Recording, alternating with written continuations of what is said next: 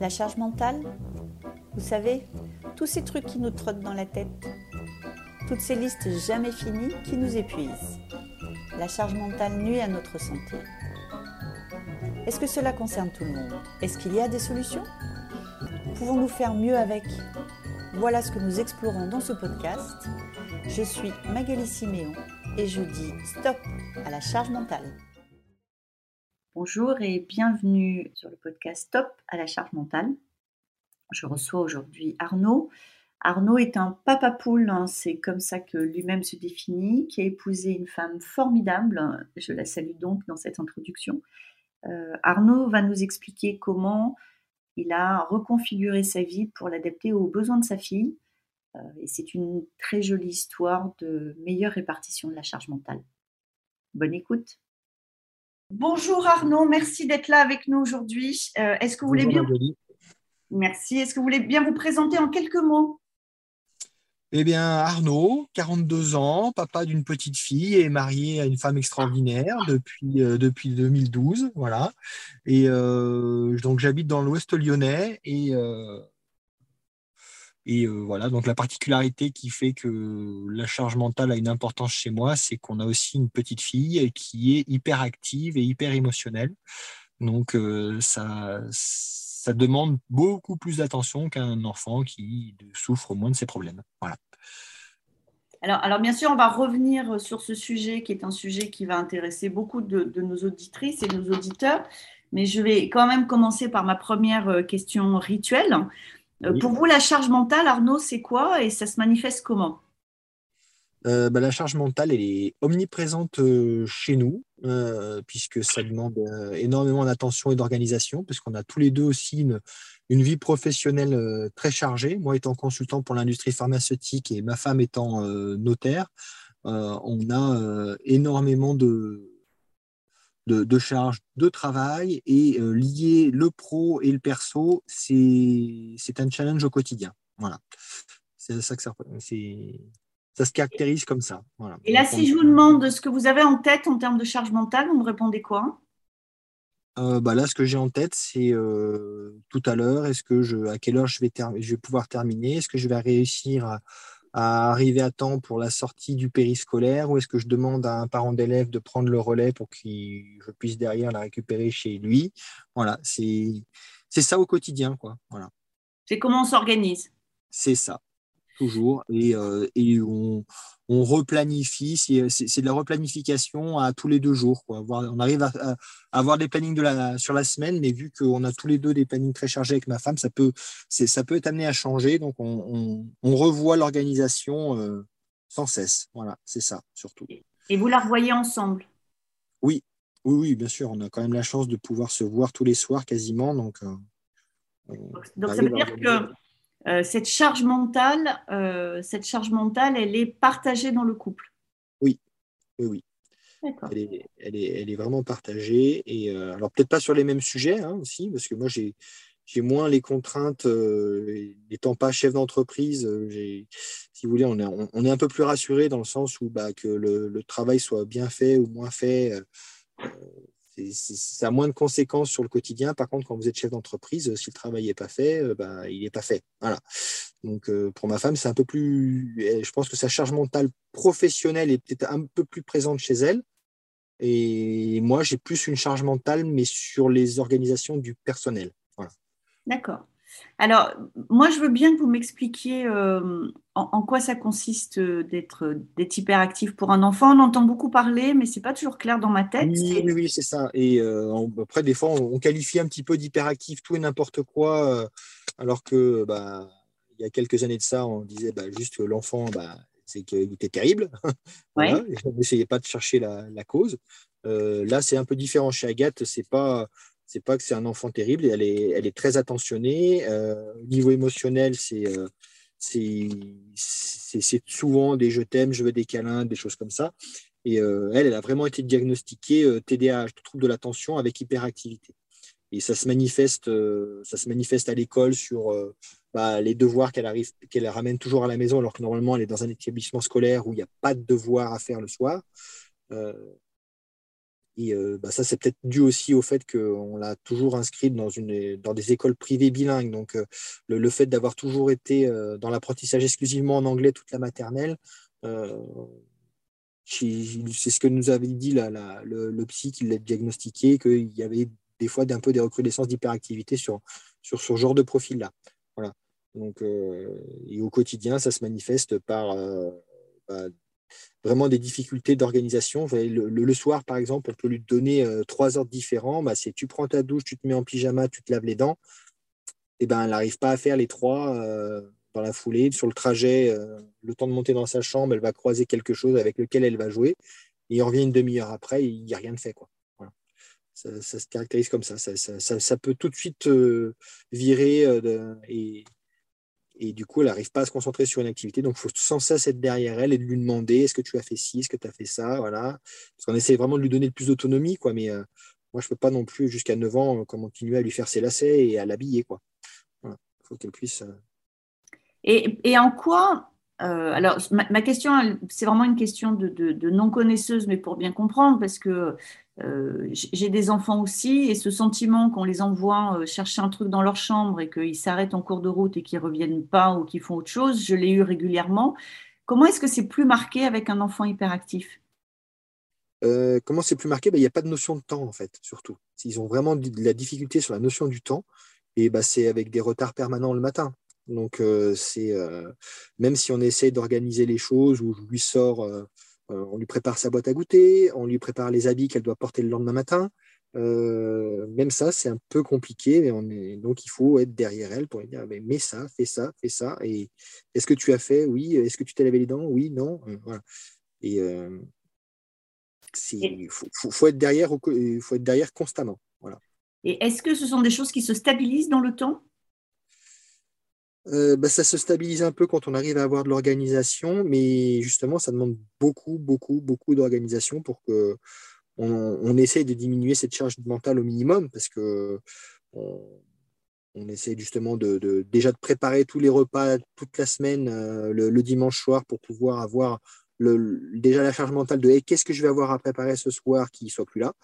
Euh, on se demande plus que quand je vais chercher ma fille à l'école, c'est est-ce qu'elle va avoir des devoirs ou pas parce qu'elle n'a peut-être pas eu le temps de terminer ses exercices et euh, combien de temps ça va prendre et euh, est-ce que ça va être compatible avec ce qui reste encore à faire à la maison? Voilà. D'accord, d'accord. Ça veut dire que vous avez été obligé, alors les parents sont obligés de s'organiser, vous considérez que vous avez été obligé de vous organiser encore plus avec votre épouse?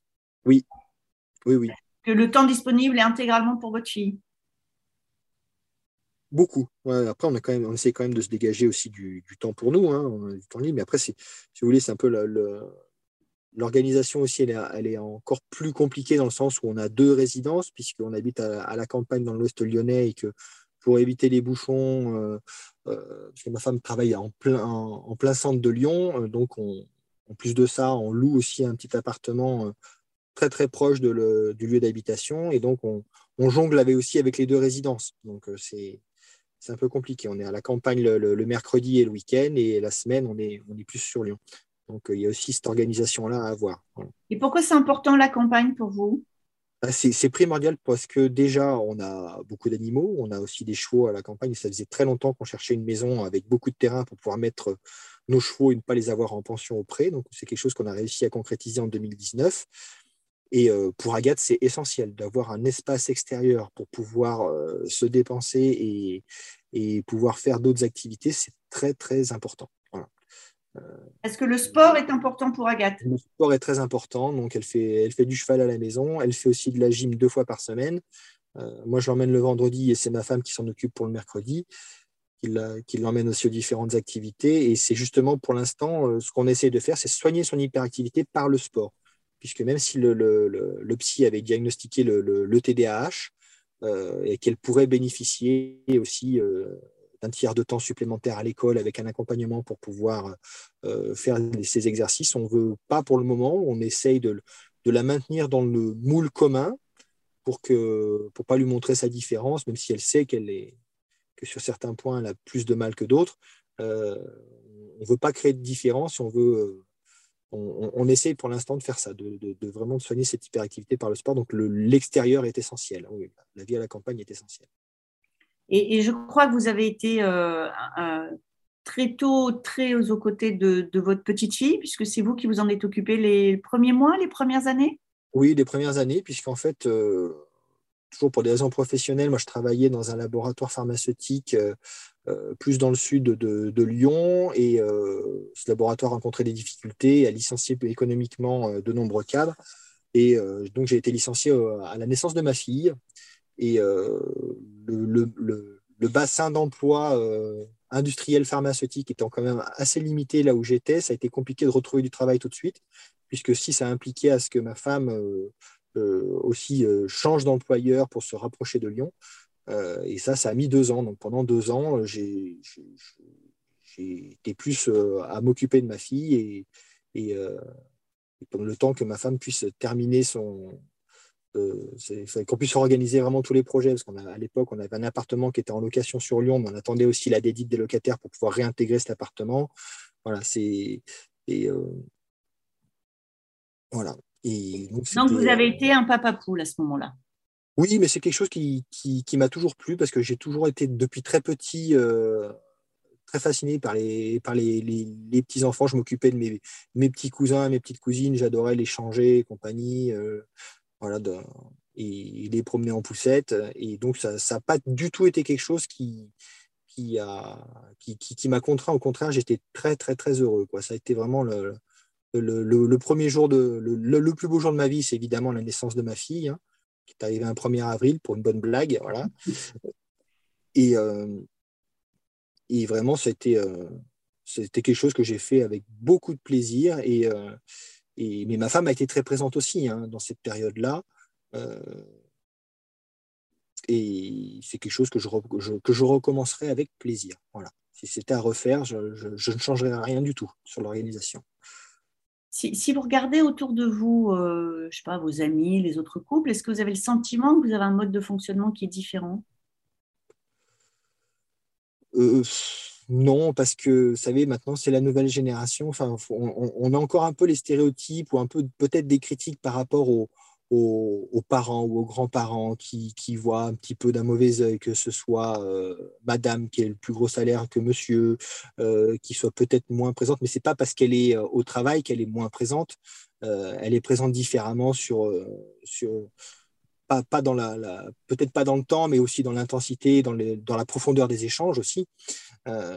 et c'est quelque chose qui est beaucoup plus ancré. Enfin, dans mon entourage, tous nos amis ont, ont aussi des, mamans qui travaillent et qui arrivent à, concilier le professionnel et le personnel, et euh, où il y a vraiment un équilibre des tâches qui est autant chez l'homme chez que chez la femme. C'est quelque chose qui est très acquis dans notre entourage. Ça, y a pas, je vois pas vraiment de différence. Non. Vous voyez pas vraiment de différence. Et donc, ça veut dire que finalement, pour vous, la charge mentale, euh, ça se gère. C'est-à-dire, c'est pas. Ça se gère et on l'échange aussi avec nos amis. Voilà, c'est ça. C'est. D'accord, vous en parlez. On organise, voilà, c'est. En plus, on, est tout un groupe d'amis très soudés où on a tous eu des filles à peu près au même moment. Donc, euh, aussi, quand on se retrouve, les, les, filles jouent ensemble parce qu'elles ont le même âge et, et nous, on, on, a plaisir à se retrouver aussi. Mais voilà, c'est c'est la nouvelle génération et euh, franchement, c'est très bien qu'elle évolue dans ce sens-là. Donc, de votre point de vue, Arnaud, euh, ce que vous appelez la nouvelle génération est en train de régler la question de la répartition des rôles? Alors, je, pense que ça dépend peut-être aussi de certains milieux sociaux, euh, mais euh, il faut, après, il, faut pouvoir se le permettre. Hein, c'est compliqué. Après, je, pense que oui, ouais, quand même. Après, c'est il, peut y avoir des éléments de la vie comme moi, ça a été un petit peu le, la faute à pas de chance et puis qui finalement a créé une autre opportunité et a permis d'avoir une autre vision de la vie et de, s'organiser différemment avec ma fille. Mais euh, après, je, pense que oui. Après, je, pense que quand même là, les hommes sont quand même plus à même de, comprendre le discours que euh, les tâches ménagères et organisationnelles doivent être partagées. Ça, c'est évident.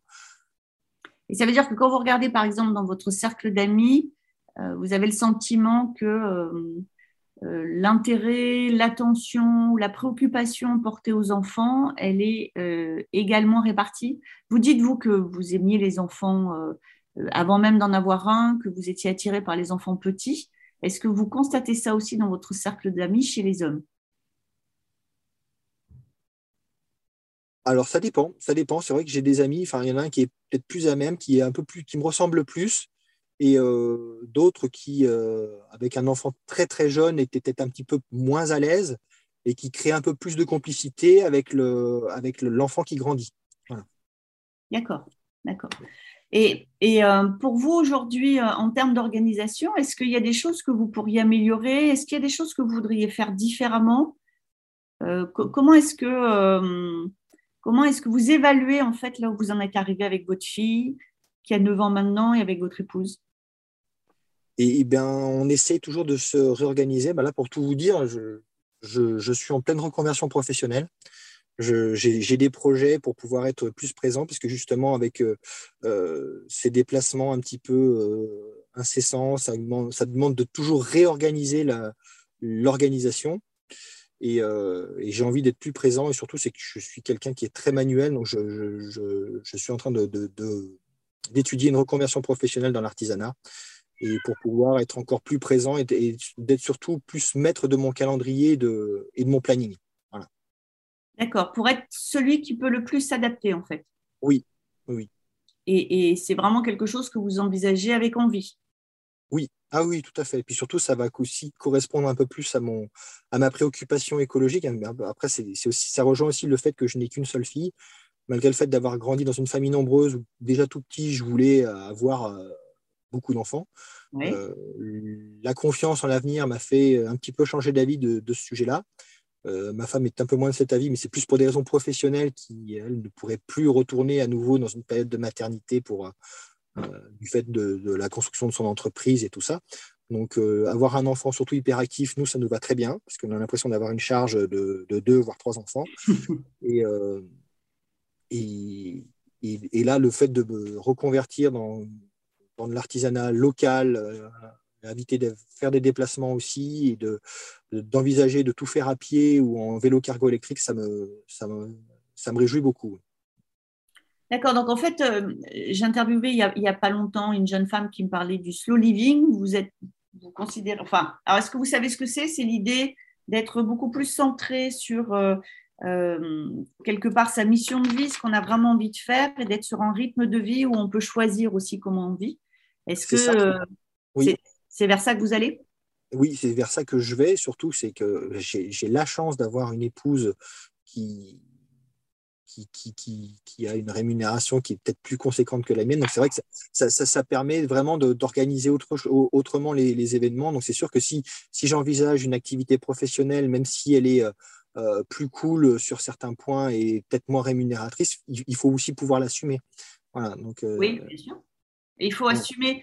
À nouveau, je vous pose la question parce que vous devez entendre peut-être un petit peu de, de doute dans ma voix. Il faut assumer le regard des autres et vous n'avez pas le sentiment, quand on a un papa qui passe deux ans à s'occuper de son bébé, quand on a un papa euh, qui décide euh, d'être celui qui a la profession peut-être la, la moins visible, parce que euh, parce que c'est un sujet d'ego, vous n'avez pas le sentiment qu'il y a un regard des autres, et, s'il y en a un, ça ne vous pose aucun problème. Alors, si, si, du sentiment du regard des autres. Et en plus, ce qui est un peu bizarre, c'est qu'on on a souvent ce regard un peu critique venant de la gente féminine, mais des anciennes générations. Euh, qui ne comprennent pas pourquoi, euh, qui peuvent des fois critiquer euh, l'épouse en disant bah, n'es pas assez présente. Bah si, mais différemment. Quoi. Nous, on fait, on fait les choses autrement. Et puis de toute façon, le, je vais vous dire, nous, ça nous passe un petit peu au-dessus parce qu'on arrive à demander constamment à Agathe est-ce que ça lui va? Est-ce que tu trouves qu'on. est-ce que ça te manque ou quoi que ce soit? Et, elle ne ressent pas le besoin. Donc, on, on, jauge souvent en lui posant des questions, en lui expliquant les choses simplement. Euh, et, on arrive à avoir un retour et franchement, on n'a pas l'impression de, de, ne pas être présente pour elle. Hein. Non, non, au contraire. Euh, moi, franchement, le, regard des autres maintenant, enfin, il m'indiffère totalement et euh, parce que nous, on se concentre sur notre bonheur à nous. Voilà, à partir du moment où l'organisation nous convient, le regard des autres, on s'en fiche un peu. Vous savez quoi? Je pense qu'Arnaud, on va rester sur cette très jolie phrase de conclusion. On se concentre sur notre bonheur à nous c'est sûrement une des, très, une des meilleures façons en fait euh, d'arriver à, gérer euh, nos vies comme elles viennent. Donc, euh, je vous remercie parce que c'était extrêmement, extrêmement intéressant. Et puis, je vous souhaite surtout une très bonne continuation avec votre épouse, avec Agathe, votre fille. Un dernier mot, si vous voulez, Arnaud. Et eh ben, un dernier mot, je vous dirais que la charge mentale, ça peut se gérer. Euh, concentrez-vous sur les choses qui vous apportent et pas sur les choses qui vous stressent. Euh, voilà, chaque jour est le dernier jour du reste de notre vie, le premier jour, pardon, du reste de notre vie. Et euh, il, faut, il faut vivre chaque instant comme si c'était les derniers, parce que la vie euh, va très très vite et la charge mentale nous la fait encore accélérer encore plus. Donc, euh, essayons de, de, l'oublier un petit peu et de, de, se concentrer sur les choses qui nous font du bien. On en a beaucoup besoin en ce moment. Eh bien, merci beaucoup pour cette phrase, Arnaud. Merci beaucoup.